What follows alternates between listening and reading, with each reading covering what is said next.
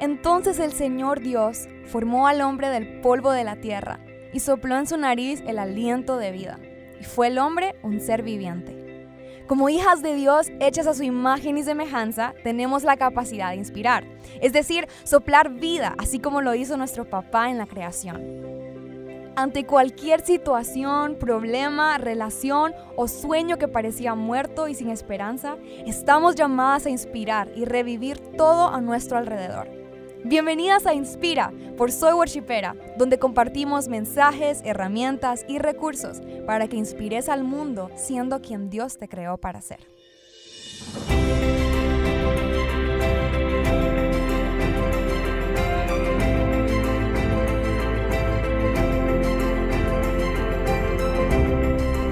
Sensibles, idealistas, a veces un poquito serias, pareciera, pero ya van a ver que no.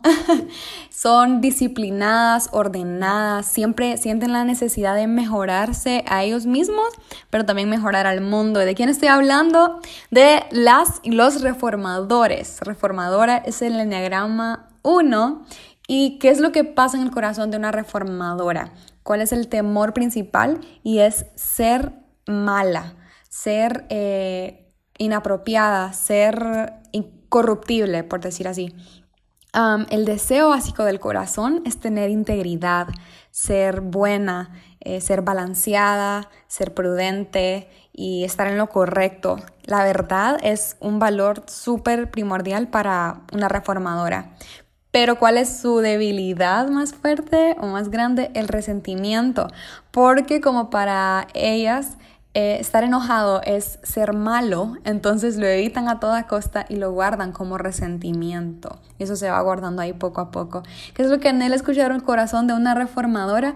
Es sos buena, como lo que estás haciendo está bien, está, en lo correcto.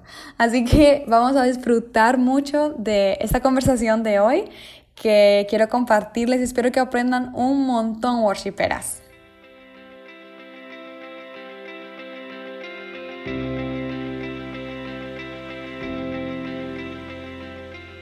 Hola Worshiperas, soy Diana Fuentes y estoy súper feliz de estar llegando ya hasta este punto del podcast de Inspira. Eh, estamos, como les dije en el episodio pasado, grabando desde la cuarentena, así que cualquier ruido que escuchen, solo Recuerden que estamos en casita, que cualquier cosa puede pasar, pero igual eh, haciendo nuestro mejor esfuerzo porque todos los podcasts eh, salgan y que ustedes puedan identificar muchas cosas que tal vez anteriormente no habían podido identificar. Así que esperamos que el Espíritu Santo les hable por medio de la invitada de hoy. Como ya mencioné, algunas de sus características. Es alguien que admiro mucho, la verdad, y, y me alegra. Estoy bien feliz de poder compartir con ella esta conversación. Así que voy a presentarles a María Fernanda Pineda. Hola María. Hola Diana, gracias por la invitación. Hola chicas. Sí, gracias por decir que sí y por, yo sé que, que pasas el, el día, bueno, trabajando desde tu casa ahorita, ¿verdad? Porque estamos con esta cuarentena y apartaste este tiempito, así que muchas gracias, la verdad, Mari. No, gracias a vos, ya sabes.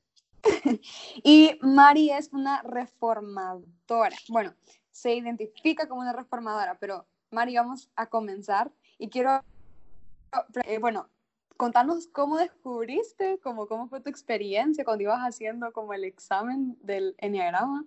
Y bueno, Mari es tipo 1, ¿verdad? Reformadora, por si se preguntaban eso.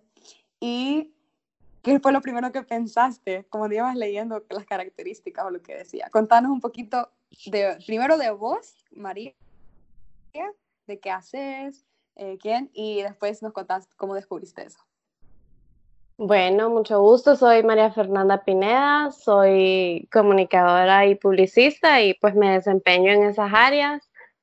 y pues eh, bueno, cuando empecé a hacer todo el Enneagram, yo sabía que era yo. Cuando vi las respuestas, desde el, desde el primer ratito dije, no, esta soy yo, o sea, ya hasta, ¿para qué sigo leyendo? Si soy yo, o sea, ni cómo negarlo, era, era como que hubieran agarrado un espejo y me hubieran reflejado. Mm, Pero te diré que me dio miedo en parte, porque eh, eh, bueno, como sabrán, probablemente muchos de ustedes ya lo hicieron, revela muchas cosas de vos, que ah, tus miedos, tus aptitudes y todas esas cosas. Y, y realmente me dieron miedo mis miedos, verlos ahí, verlos ahí revelados, pues fue como, wow, sí, soy yo. Ahí plasmados. Sí, pero fue, fue bonito. Fue eh, bonito. qué súper, Mari. Y, ahorita vamos a hablar un poquito más de esa parte de los temores, pero también eh, del nombre. A mí me llama mucho la atención el nombre reformadora. Y quería comenzar con eso porque la verdad, si algo, ya vamos a hablar de eso más adelante igual, pero si algo he visto en vos, Mari, es que siempre te gusta hacer las cosas bien. Como vos dijiste y lo mencioné, sos comunicadora. Eh, nosotros fuimos colegas, ella se graduó antes que yo pero la verdad algo que siempre he mirado es que te gusta hacer las cosas bien. ¿Crees que ese nombre reformadora, qué es lo que crees que le añade como a tu personalidad? ¿Cómo lo ves aplicado a tu personalidad?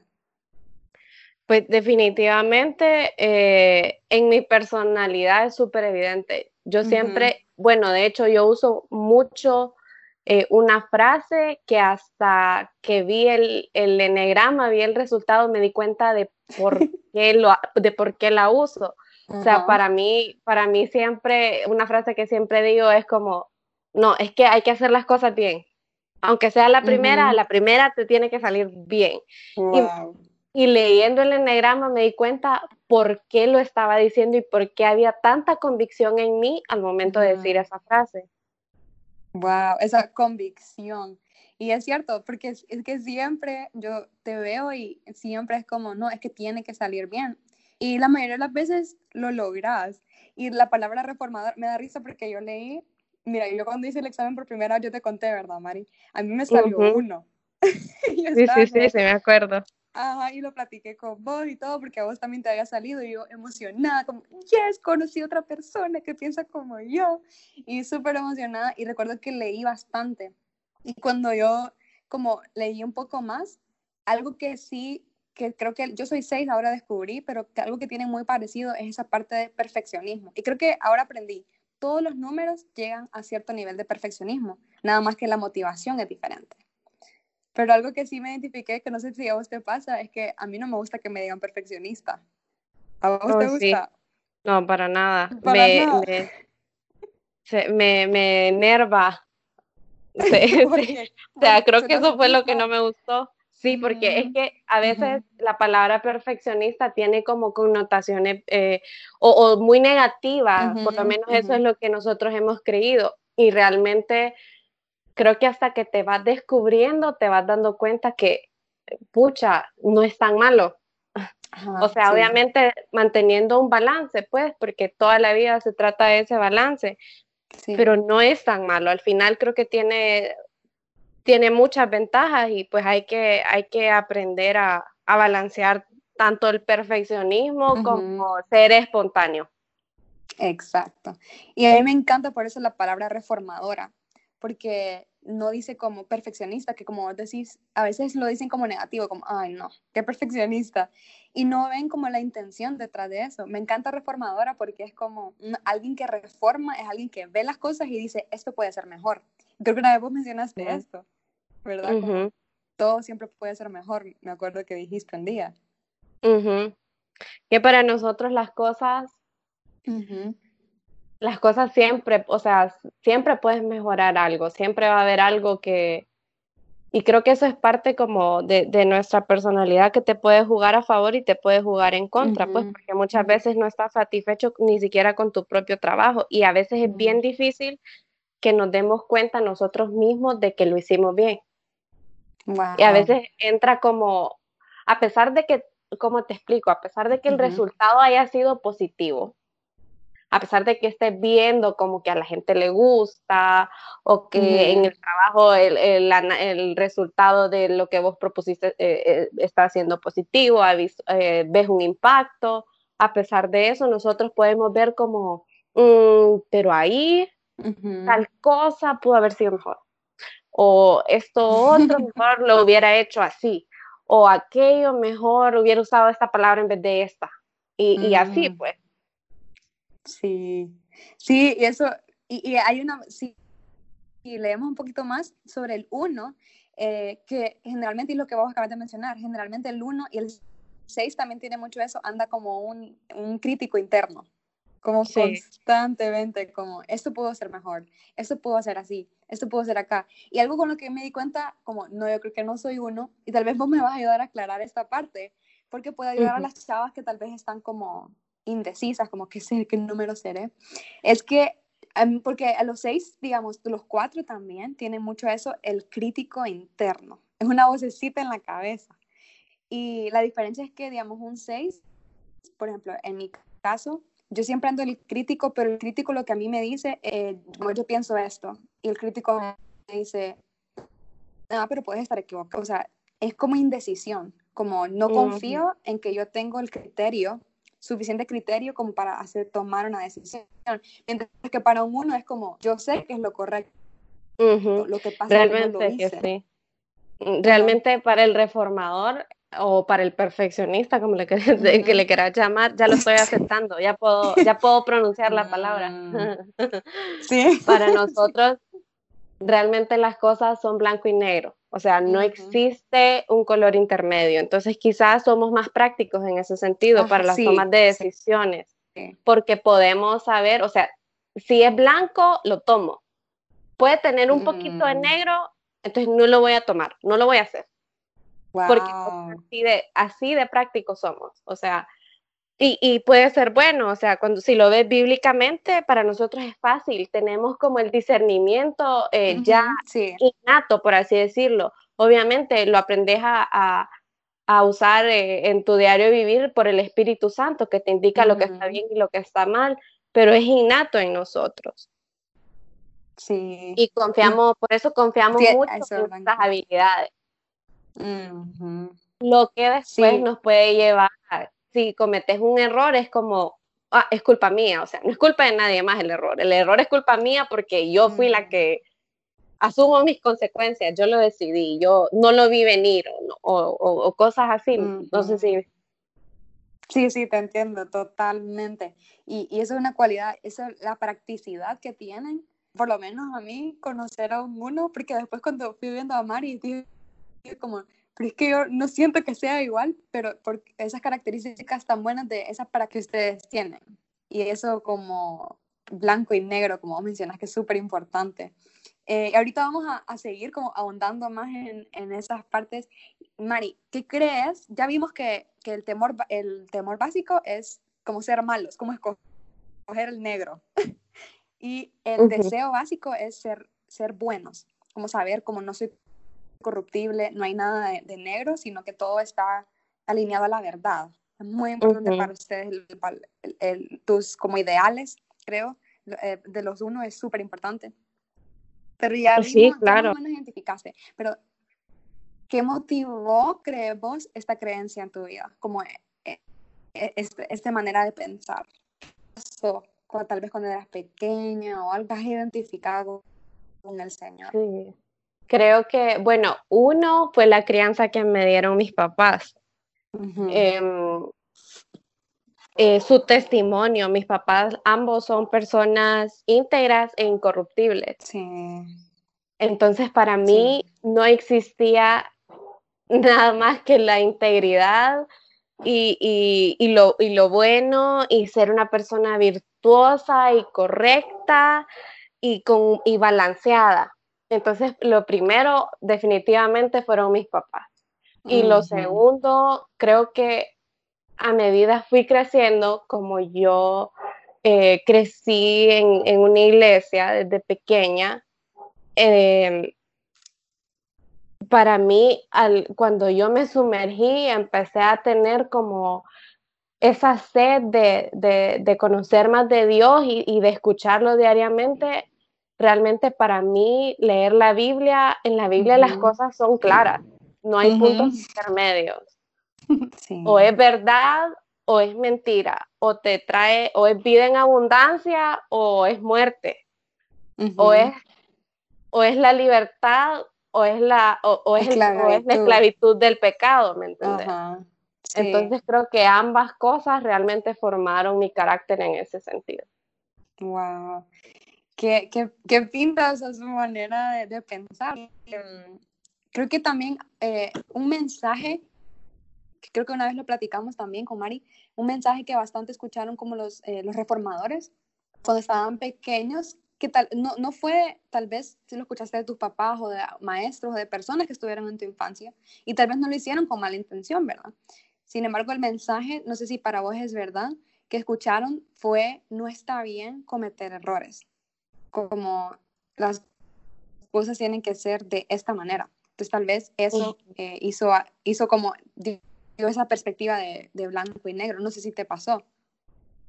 Sí, claro, o sea, creo que esa es, esa es una de las cosas con las que más batallamos eh, los número uno, los reformadores, y es que no está bien cometer errores. Eh, sí, sí, definitivamente se lo, probablemente se lo escuché a alguien más. Estoy segura que no fue a mis papás. De eso sí estoy segura porque ellos no, nunca me criaron así. Creo que eh, fue más, es más como la crianza de, de, su ejemplo, de su testimonio, pues. Sí. Entonces, pero claro, eso al ser un perfeccionista, eso, eso es lo que es lo que vos pensás como perfeccionista, o sea, lo voy a planear todo y voy a buscar y voy a para que no me salga nada mal. Y si algo me sale mal, es la muerte. o sea, lo peor que me puede pasar es que algo salga mal. y yo, ya vamos a ir ahorita hablar sobre ese. ¿Qué es lo peor, Mari? Y bueno, ya entramos. ¿Qué es lo peor que a vos te puede pasar en el día? Como algo que a vos te detone. Mm. Eh, creo que cualquier cosa que sea, que sea algo malo en cuanto a mis propios eh, preceptos, principios, por así decirlo. Ajá incluso las cosas malas que parezcan buenas o cosas buenas que parezcan malas. Ese tipo de cosas eh, sí realmente me pueden frustrar, no me enojan, porque ah, sí, una característica que nosotros tenemos es que es bien difícil eh, como hacernos enojar o llegar a ese punto. Y tratamos de, Ajá, y tratamos de no hacerlo también. Entonces, sí, es, bien, es, un poco, es un poco difícil realmente, pero sí, sí me puede molestar mucho. O sea, dentro de eso pensar, por ejemplo, el irrespeto o, o el doble ánimo o la injusticia. La injusticia es un detonante sin lugar a dudas. La corrupción, cualquier, cualquier cosa que, que que, venga a crear una mancha ah, ah qué bien mm. Súper, súper. Y algo bien interesante del, del, uno, y que vos lo acabas de mencionar ahorita, es que, por ejemplo, vimos que el, una de las debilidades es el enojo. O sea, vos dijiste, son cosas que sí te molestan. Pero, algo, me encantó cuando leí esto, pero como para un uno, enojarse es malo, porque no denota como esa, esa imagen que vos decís que tenías de tus papás, como son personas rectas, son personas íntegras. Entonces, como el enojo no denota algo bueno, ustedes lo evitan. Entonces, a pesar de que vos digas, me molesta la injusticia, me molesta todo eso, uno trata de, por eso dice que lo trata de guardar, o sea, se queda, sí se queda ahí, porque una emoción sin resolver se queda ahí, pero se queda como resentimiento. Sí, yo sí, creo que sí, yo creo que nunca te he visto, te he visto como explotar, Mari, honestamente. Pero no sé vos cómo, cómo sentís eso. No, sí, probablemente nadie me haya visto explotar. creo que no es, no es que no pase, probablemente sí pasa, pasa ya hasta que llegue a mi casa y estoy en la cama y puff, pero, pero sí, porque es parte de nuestra personalidad, tratamos de ser como pulcros siempre o de como no perder la compostura, porque, o sea, dentro de, dentro de nuestra mentalidad, enojarse es perder la compostura, porque es cierto, podemos ver que existen diferentes reacciones en las personas en cuanto al enojo, por ejemplo, no todo el mundo lo maneja de la misma manera. Hay personas que explotan e insultan o que simplemente se alteran y gritan. Entonces, ese tipo de conductas que no son pulcras, nosotros siempre las tratamos de evitar. Sí, pero a veces pero no significa que no se molestan. Entonces me, eh, claro. me, causó, me causó gracia que leí en, un comentario que decía como un uno es esa persona que vos, la gente alrededor sabe que está molesta, pero él te va a decir, no, no estoy molesta, estoy bien. y, no nos digas, y no nos digas, estás no preguntes, estás enojado. O sea, es evidente que estamos enojados, pero no, no lo preguntes. Sí, ajá, porque, o sea, me está, está yendo en contra de tu temor básico, te está, te está haciendo ver como sos malo.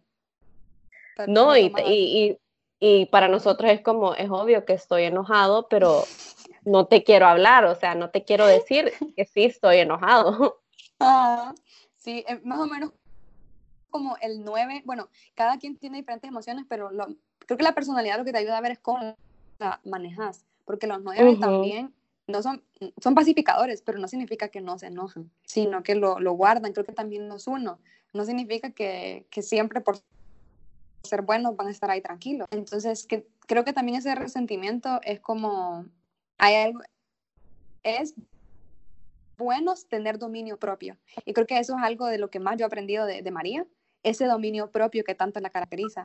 Pero también tener, como dice, ese balance de, ok, esto sí me molestó, y creo que tal vez lo correcto sería hablar con la persona por, porque yo no lo quiero andar cargando.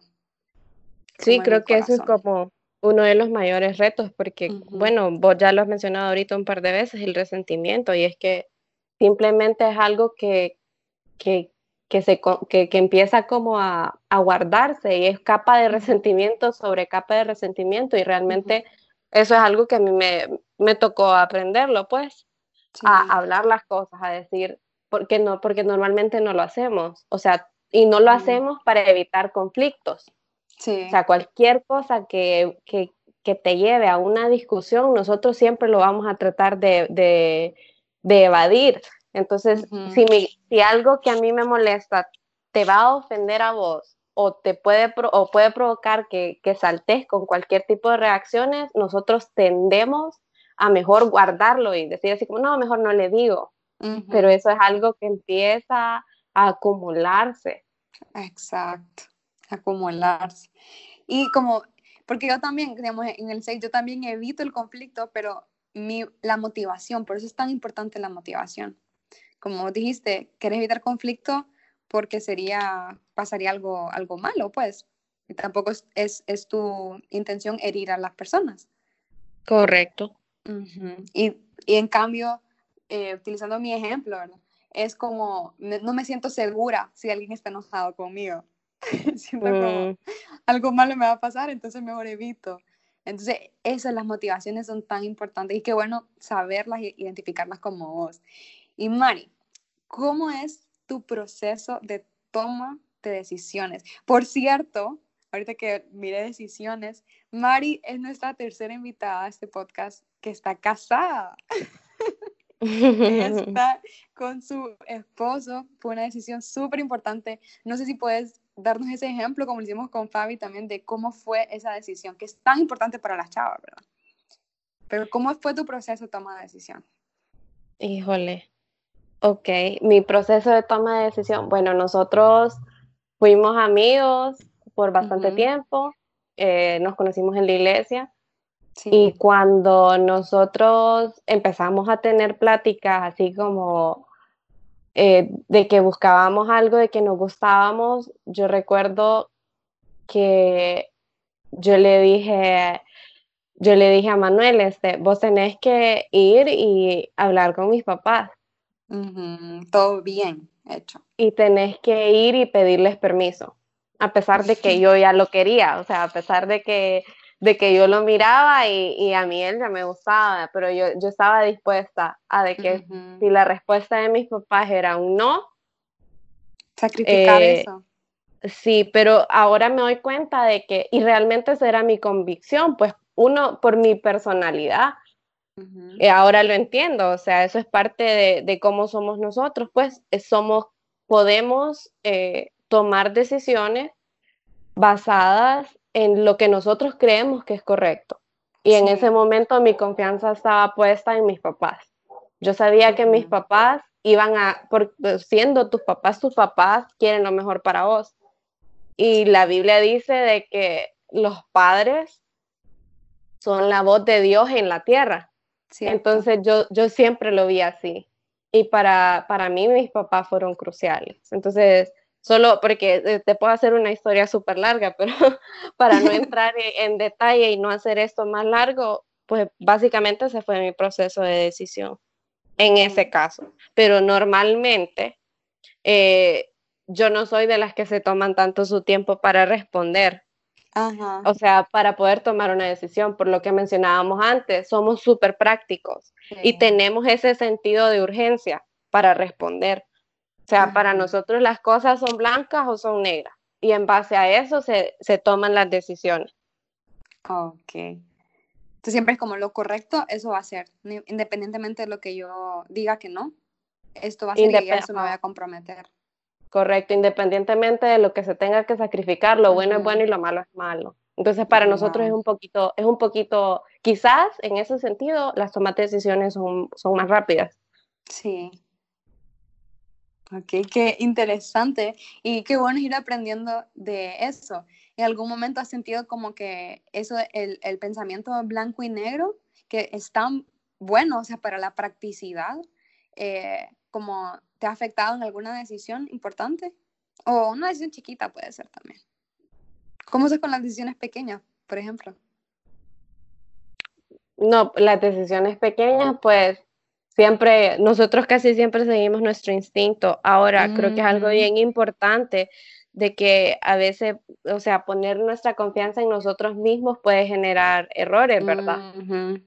Entonces, eh, a veces pues sí, normalmente los errores que, que cometemos es por eso, porque confiamos mucho en nosotros. Y ah. realmente algo que, que, sí nos toca aprender es que no siempre tenemos la razón. Ok, y que y es bien difícil, es bien difícil, pero, pero se aprende y poder aprender de que la verdad, eh, la verdad es Jesucristo y que en Él está, Él es el camino, Él es la verdad, Él es la vida. Y, poder eh, tomar decisiones basadas en el manual de vida que nos dio, pues que, es la Biblia. Y no poner nuestra confianza en nosotros mismos, sino que empezar a, preguntarle a Dios, por ejemplo, hasta en las decisiones pequeñas. Señor, ¿vos qué pensás de esto? ¿Qué pensás de aquello? Y, hacerlo parte del día a día. Creo que eso es lo que más nos cuesta. Súper, me encanta lo que dices sobre el instinto. Y es cierto, los uno, por ejemplo, los nueve y los ocho se dejan guiar mucho por su instinto. Confían mucho en su instinto, que es súper bueno, porque también imagínate que escucharas la voz de Dios y dijeras, ah, pero no confío que esa es la voz de Dios, porque Dios a mí no me habla. pero usted dice, no, yo estoy segura que Dios me habla, porque la palabra lo dice. Entonces también, igual como me dijiste, está importante el balance como tampoco está mal decir, no, yo, yo pienso esto y yo creo que es lo correcto, entonces tomar una decisión. Tampoco está mal. Y si te equivocas, Dios tiene gracia. Dios tiene su gracia, su misericordia que te va a redirigir a la decisión correcta. En eso hay que confiar, pero sí, ese balance es súper lo que, lo que mencionaste. Algo que sí quería mencionar, como no sé si te ha pasado, bueno, creo que lo vamos a ver, pero eh, los, los uno cuando están en crecimiento se van al número 7. Entonces, tampoco piensen que los, los unos son como aburridos o, ay, no, solo quieren hacer lo, correcto y ya. Nada que ver. O sea, cuando ustedes están en, ese, en, esa confianza en el Señor como bien puesta, como, bueno, no importa, yo me puedo equivocar y yo puedo hacer también cosas fuera de, esta, de estas dos líneas, son como súper alegres, súper espontáneos. Y ya vamos a ver eh, cuando están, ya nos vas a explicar un poco, Mari, cómo te sentís cuando estás en un momento, en, un momento de verdad que te sentís como eh, mal, te sentís tal vez sola, no sé, ya no vas a explicar, se van al que es como esa parte emocional, ¿verdad? Esa parte de los sentimientos. Y Mari, ¿cómo has visto a Dios sanar las distintas áreas de tu corazón cuando estás en estos momentos malos que tal vez son difíciles para vos, porque vos crees que así es tu pensamiento, como lo bueno o lo malo. ¿Cómo lidias con estos momentos malos y cómo has visto a Dios entrar a esos momentos en tu vida? Creo que de las heridas más profundas puedo, uno, puedo hablar por mí y dos, pues ahora que ya más o menos le entiendo al, a la personalidad, creo que ha sido el resentimiento conmigo misma. Mm, Porque me costó realmente comprender la magnitud del amor de Dios, o sea, entender su amor por mí. De que muchas veces Dios ya me había perdonado, pero yo no. Siempre existe o, existía, o sea, realmente ahora te puedo decir, existía un sentimiento de culpa que causó heridas más profundas que el mismo pecado. Wow.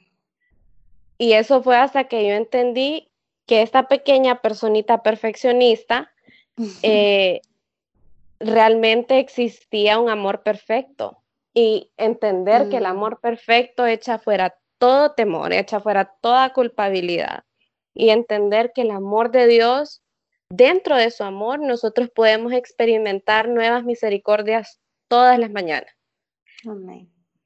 Y todo esto pues fue un proceso y definitivamente me ayudó bastante cuando estaba leyendo eh, la primera vez que leí Romanos capítulo 5, porque específicamente los versículos 20 y 21, léanlo en su casa, o sea, búsquenlo en la Biblia, porque habla de que donde, sobre, donde abunda el pecado, dice que sobreabunda la mm. gracia.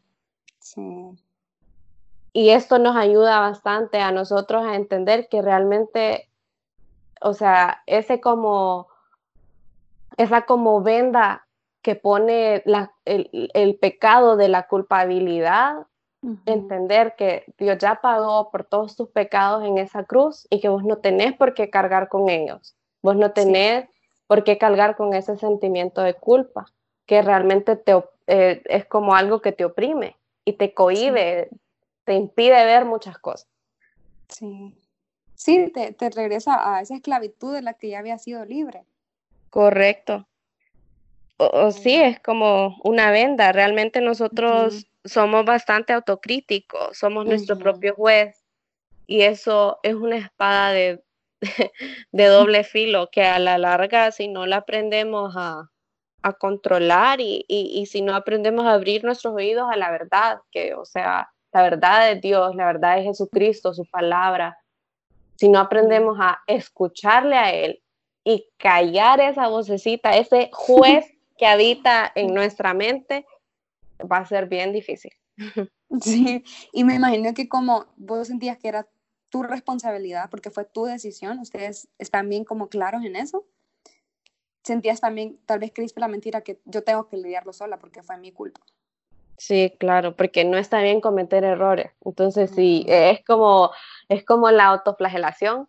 Ajá, sí, sí de que si fue por mi culpa, fue por mi culpa y yo cargo esta cruz yo solo y tengo que, sí, tengo que aguantar las consecuencias de las decisiones que yo tomé. Y lo hacemos solos muchas veces. Exacto, como llevar la, la, responsabilidad solos o la carga solos. Así que si conoces a un uno, ayudarlo siempre, creo, eh, a darle, ya vamos a ver cómo amar mejor a, un reformador, pero sí a aquellos sepan que pueden confiar en una comunidad, como para atravesar esos procesos, porque sí, bueno, si lo veo como desde los cuatro, vos una vez me comentaste que tus momentos duros son bien difíciles para vos, como bien profundos, me imagino, y te mencioné como, tal vez como piensan en blanco y negro, también el dolor para ustedes como, o hay dolor intenso o no hay nada de dolor.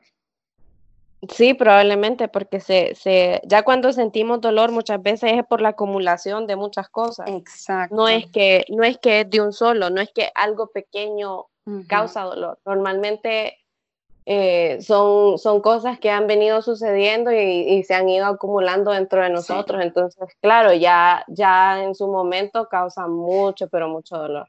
Es una herida bien profunda ya en ese momento. Pero sí, así que animemos a un reformador, seamos comunidad, chavos, amémoslo eh, y aprendamos a ver también el mundo como ellos lo ven. Y vamos a ir una breve pausa, Mari, gracias por estar abriendo tu corazón. Y ya regresamos, espero que Dios les esté hablando, triperas, ahí donde están. Y ya regresamos.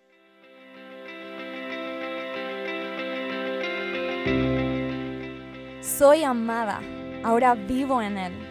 Soy su hija. Resplandezco por Él.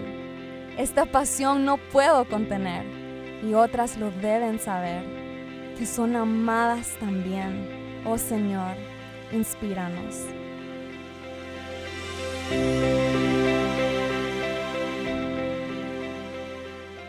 Regresamos, worshiperas, y estamos en una conversación con María Fernanda.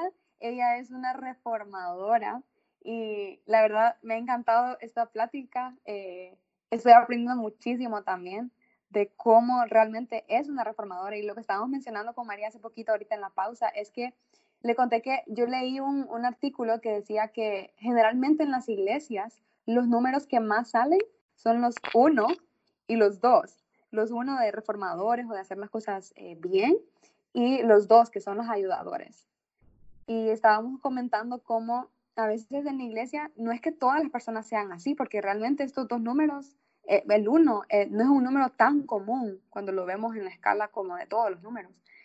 Pero en la iglesia, ¿cómo nos han enseñado a hay que ser de tal manera? Y a veces hay personas que no son de esa manera, que están lidiando con otras cosas, pero se ven obligados a hacer de cierta manera para encajar en, la iglesia. No sé si pues, lo has visto, Mario, ¿quieres comentar algo sobre eso?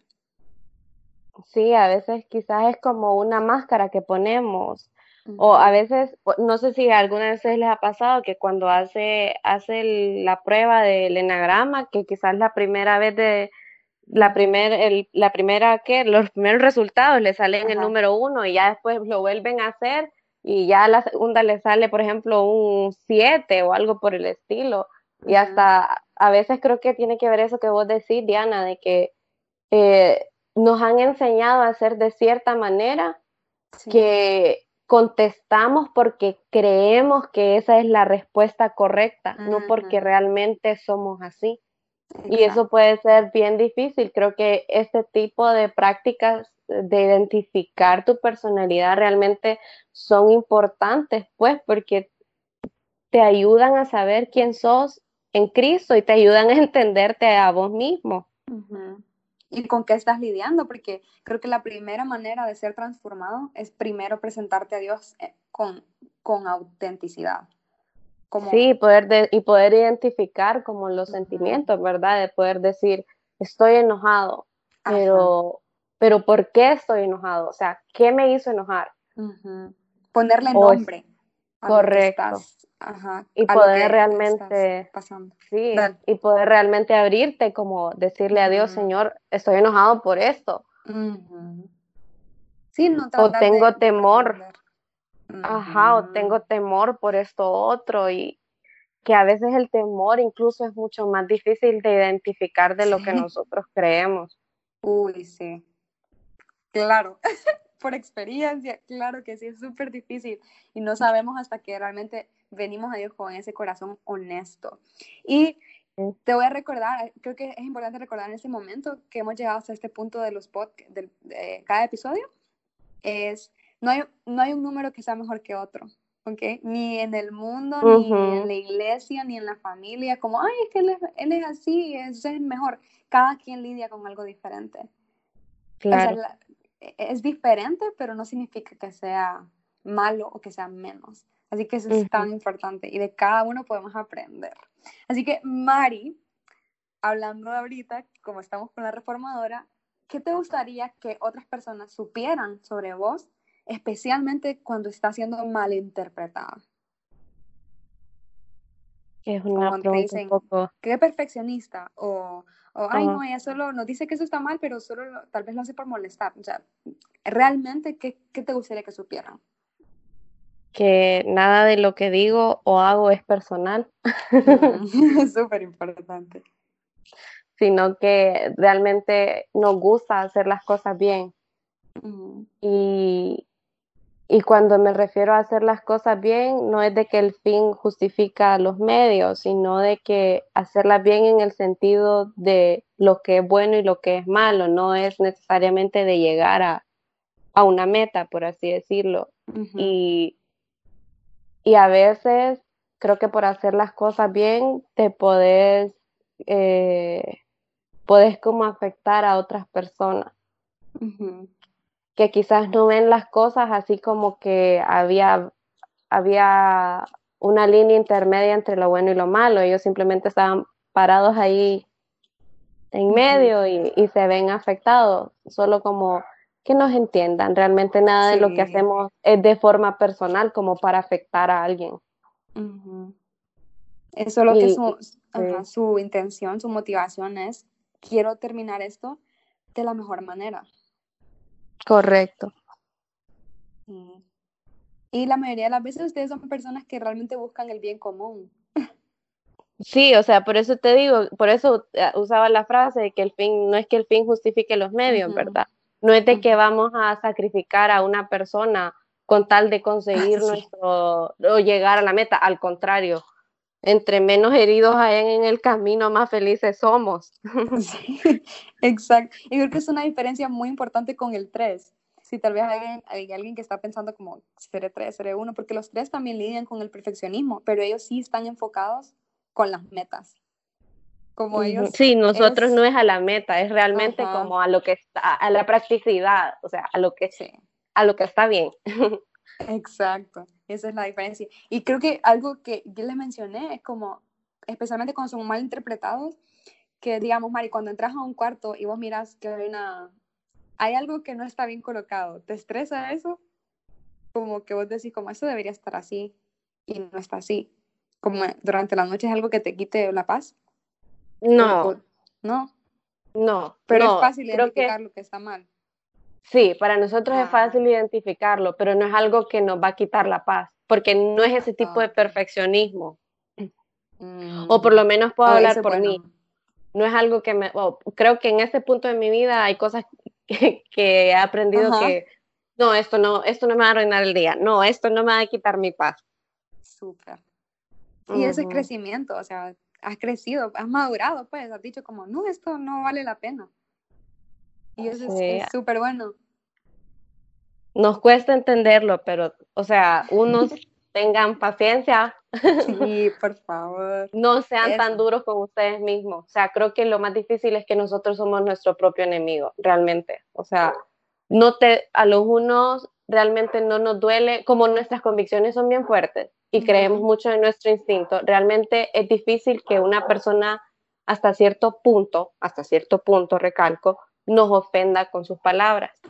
Wow, Porque ya existe una creencia, ¿me entiendes? Y no es fácil que Pero, correcto. ahora, es fácil que nosotros, es más fácil que nos lastimemos nosotros mismos por, por la manera en la que nos criticamos. Wow. Y también creo, ajá. Sí, sí. No, creo que es importante que, que sepan lo que dice, que no lo sientan todo como una crítica personal. Si vos mencionas algo, que sepan que tu corazón es, quiero lo mejor para vos. O sea, yo estoy viendo lo, lo que es bueno y te menciono esto, no, no como crítica. Si no lo tomas está bien, porque tal vez la persona tiene otro tipo de experiencia en el momento, pero que sí sepan que tu corazón era el bien, que no era, porque siempre relacionamos como crítica con, con maldad y realmente tenemos que ser todos suficientemente maduros, en este caso para escuchar a un uno y saber que su corazón quiere el bien para vos. Eso, creo que es súper importante que lo sepamos. Y que no son, como dije, ellos lo que quieren es felicidad, ellos son personas súper alegres. Yo he visto a Mari cuando te reís, Mari. A Mari le encanta, nosotros teníamos el grupo antes en la casa de Mari, y algo, te tengo que decir eso, algo que me encanta de Mari es que siempre ella nos preparaba eh, churritos, comidas. algo que a mí me encantaba ver en tu, en tu cara era que cuando nosotros estábamos felices, como comiendo algo, vos estabas súper feliz y te carcajeabas y disfrutabas como estar ahí porque era lo correcto, porque tener un grupo y hablar de la palabra de Dios era lo correcto. Entonces, un, uno de verdad creo que ustedes disfrutan mucho el servir a los demás y, y que conozcan esa parte del corazón de uno, creo que sería importante. Mari, ¿qué facetas o verdades de Dios has conocido a lo largo de tu vida? Como una faceta que odias, eso es lo que yo necesitaba y Dios me lo mostró. Creo que una de las facetas más importantes y que sigo conociendo es que Dios guarda mi corazón. Él es el, él es el guardador de mi corazón y el amante de mi alma. Wow. O sea, tal como soy, Él me ama apasionadamente. Y ese Dios que me ama apasionadamente se interesa por mí, se mm. interesa por mis problemas, Él sí me quiere escuchar. También aprendí sobre el Dios, el Dios de Jeremías 29:11. Mira, como nosotros somos tan perfeccionistas, tratamos como, no es de que somos planificadores, pero sí nos gusta ver hacia un poquito hacia dónde van como orientadas las cosas.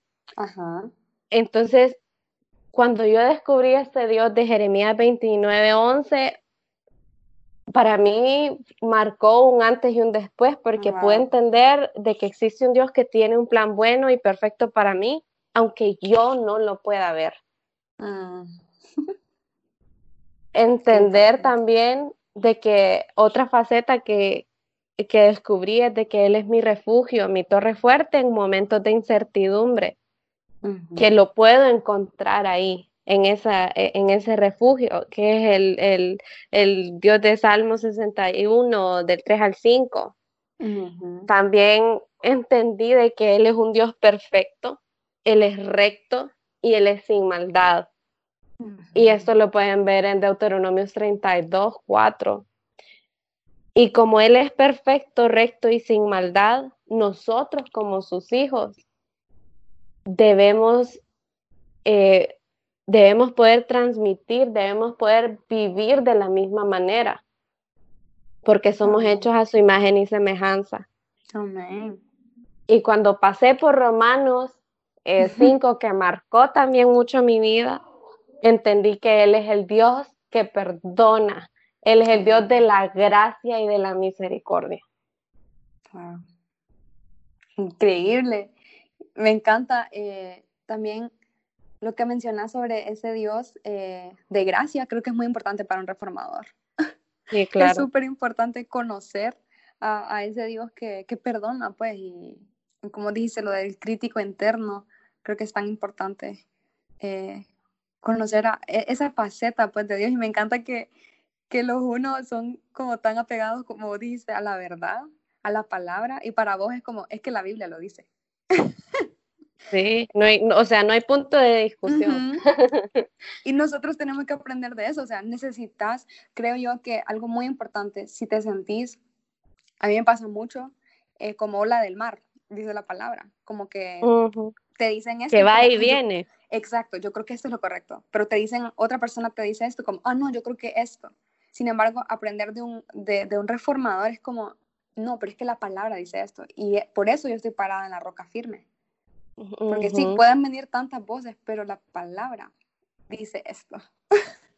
Así que esa, esa faceta, creo, de ese Dios roca firme, también es algo que yo puedo aprender al verte, al escucharte. Como siempre tener un, versículo, pues, para una situación y saber cómo me estoy sintiendo así, pero la palabra dice esto.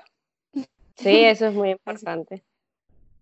Sí, me encanta eh, eso que mencionaste. Y Mari, ¿de qué maneras vos te sentís amada? ¿Cómo, ¿Cómo podemos los demás amarte, amarte mejor? Como algo que te haga sentir como, wow, esta persona de verdad le interesa cómo me siento. Especialmente ustedes que son personas bien, eh, a veces, como dijiste, independientes. Sí, creo que a pesar de nuestra independencia y de nuestra como seguridad en nosotros, creo que una de nuestras de nuestros eh, lenguajes de amor son las palabras de afirmación. Es decir, cuando alguien me dice que lo hice bien, quizás en ese momento yo no te diga gracias o solo te conteste gracias. Quizás no, nosotros no lo estamos realmente como tomando lo que esa, esa felicitación o ese buen trabajo Quizás en ese momento no lo estamos pensando, sino que nuestra reacción inmediata cuando alguien nos dice eh, alguna palabra de afirmación es como, pero tal cosa pudo haber sido mejor o, mentira, solo me lo está diciendo para que me sienta bien o lo que sea. Pero al final del día, como creo que tenemos como ese, ese momento de reflexión, te aseguro que lo vamos a pensar y que vamos a decir, pucha, Diana me dijo que lo hice bien, creo que sí es cierto, creo que le importo, creo que le intereso. Entonces realmente para nosotros esas palabras de afirmación nos pueden hacer sentir amados, porque somos muy críticos aún teniendo buenos resultados. Sí. y, que, y que como los pequeños detalles, ¿me entendés? Como, como somos tan perfeccionistas, quizás a veces necesitamos como una, no en tanto una ayudadita, pero sí que alguien te pueda decir así como, fíjate que estuve pensando en vos o, y estuve pensando en que estabas, por ejemplo, no sé, construyendo una maqueta de un puente y, decidí traerte esta granita de café. Oh. sí, eso Quizás no me estás ayudando, esos detalles quizás para nosotros son importantes porque es como decir, valoro tu trabajo, valoro tu esfuerzo, sé que lo estás haciendo bien. E, e, son esas, esas acciones pequeñas que traen afirmación a nuestro corazón. Sí, y a pesar de, como decís, no escuchar ese, ese gracias, creo que con, con los uno y los dos, eso pasa mucho. Como ellos, ustedes, y, y los uno tienen mucho de, como es el, número adyacente, tienen mucho de ese dos, como les cuesta mucho eh, reconocer como lo bueno que sí están haciendo. Los dos, los tres y los cuatro. Ajá. En cambio, un siete es como, hey, no salió tan bien, pero me divertí. es como, salió bien, pero pudo haber sido mejor. Sí. es eso de decirles a ustedes como, valoro tu esfuerzo, porque ustedes de verdad se están esforzando. Cualquier como acción de agradecimiento, por así decirlo, porque muchas veces nosotros, como vos decís, eh, somos muy, contribuimos mucho, nos damos, nos entregamos, y es al 100 porque somos muy comprometidos. Y a veces y lo hacemos porque sabemos que es lo correcto, porque sabemos que no hay otra opción más que ayudar, porque sabemos que nuestro instinto nos dice eso es lo que tenemos que hacer. Entonces muchas veces, y no es opcional, ¿me entendés? Vos tenés que ayudar y no es opcional. Entonces ya es, ya es parte de nosotros, ni siquiera nos tienen que mm. como empujar a eso. Pero creo que es bonito y no lo hacemos con doble intención tampoco. O sea, no lo hacemos esperando retribución alguna. Al contrario, lo hacemos despojados al 100%. Entonces, a veces como, aunque no esperamos un gracias después de haber hecho una buena acción, quizás es bonito como, pucha, fíjate, o sea, cualquier accioncita que evoque agradecimiento, por muy pequeña que sea, o sea, por un lápiz por muy pequeña que sea, para nosotros es una acción muy grande. Wow, qué súper. Y creo que también, tal vez yo añadiría, como de vez en cuando, no sé si, si vos lo has hecho, Mari, pero, si sos amigo de un reformador o amiga, eh, tal vez los uno, como ustedes escucharon a Mari, son muy comprometidos al trabajo, porque es lo correcto. Tal vez un día ayudarlos a, a hacer una escapadita de, de ese, como, de ese sentido de responsabilidad, como hacer algo espontáneo en algún momento, como yo sé que tenés que trabajar, pero Mari, te voy a llevar hoy a que vayamos al mall a solo divertirnos. O te voy a llevar como algo chiquito, a comer un cono 15 minutos y sin pensar en el trabajo, porque ustedes pasan, eh, pasan sumergidos, porque es lo correcto en, en, en, tener que ayudar, en tengo que hacer esto. Entonces, tal vez esos momentitos de, de salir de la, de la, rutina o salir de ese sentido de responsabilidad, creo que les mostraría mucho cuánto, cuán importantes son, pues.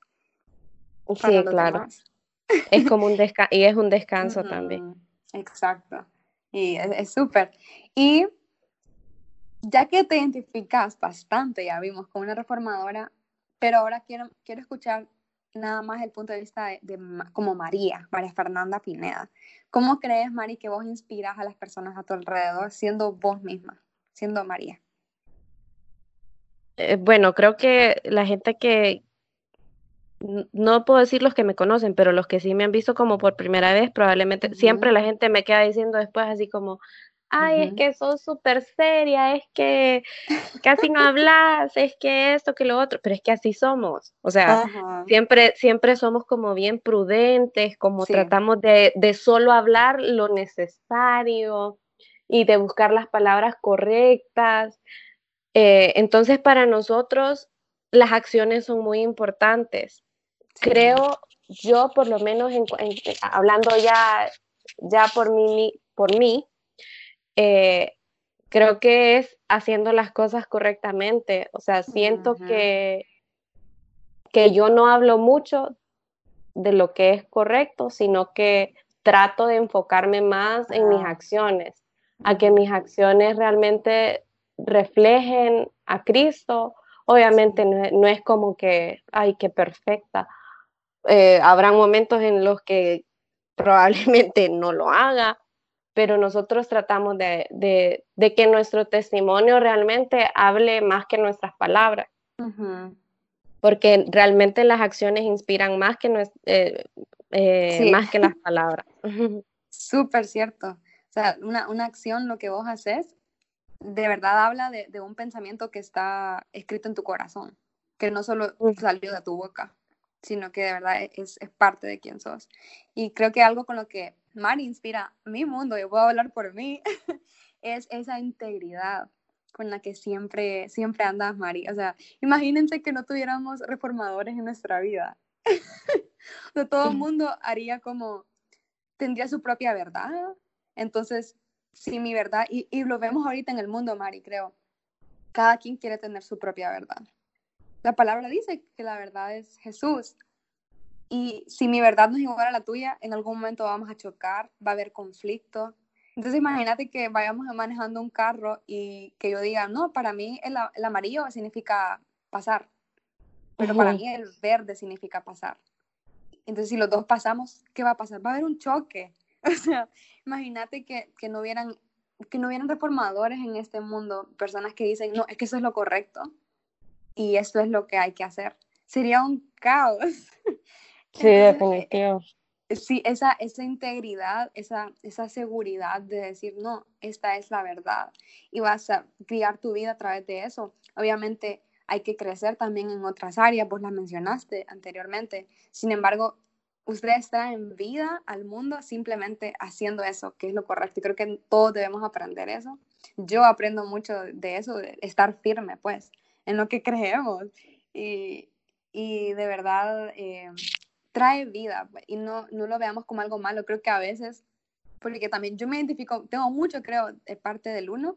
Y cuando era chiquita, como dijiste, que te dicen como que eso es súper seria, que no sé qué, que, ya. A veces ponemos a, las personas que son así bien íntegras como, ay no, es que esta persona eh, es bien santa o quiere ser de tal manera. Sin embargo, hay tanto que aprender. Tanto que aprender y tanto que tomar de ese, de esa prudencia, ese dominio propio. Entonces, claro que trae vida, María Fernanda. Gracias por abrir tu corazón y contarnos un poco más y espero que después de escuchar esto podamos ser un poco más comprensivos y aprender lo más que podamos de, de un reformador. Mari, no sé si querés darles unas palabras finales a alguna reformadora que esté escuchando, alguna worshipera o una oración corta, lo que vos eh, creas que es correcto en este momento hacer.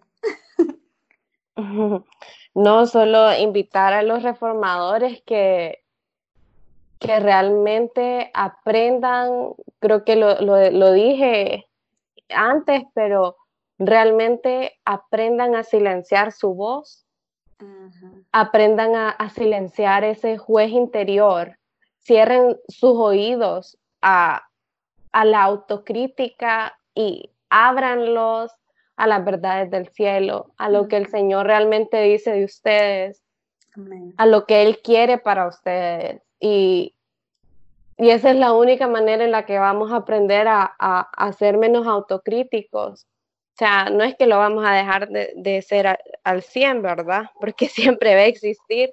Sí. Pero aprender a distinguir las voces. O sea, incluso orar y decir, eh, alma mía, escucha a Jehová, o sea, mente, callate, eh, alma mía, hace silencio y deja que mis oídos se abran a la verdad del cielo, a lo que el Señor está diciendo de mí, a lo que Él dice de quién soy yo. Amén. Wow. Súper increíble. y también que añadir nada más que si vos, bien dijiste, la voz no es que la vas a, vas a estar siempre como luchando y andate vos, andate vos.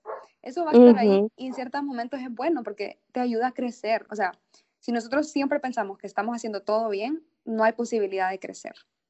Claro. Y vamos a llegar a la estatura del varón perfecto hasta que estemos en, en, el cielo con el Señor. O sea, mientras estemos en esta tierra siempre va a haber algo en que crecer. Lo que pasa es que hay que aprender a crecer sin juzgarnos, sin juzgar a los demás y sin juzgarnos a nosotros, sino confiar en que la gracia de Dios, que el Espíritu Santo que vive en vos, está ya trabajando. Creo que nuestro único trabajo es darte cuenta y rendirte. Como, ah, ok, esta parte con la que estoy brevando, yo me rindo a que el Señor trabaje y dejarlo que Él haga su obra. Entonces, súper María Fernanda, gracias por compartir, abrir tu corazón. La bendigo, worshiperas, ahí donde estén en su casa. Eh, estamos orando por ustedes. Esta cuarentena no es fácil.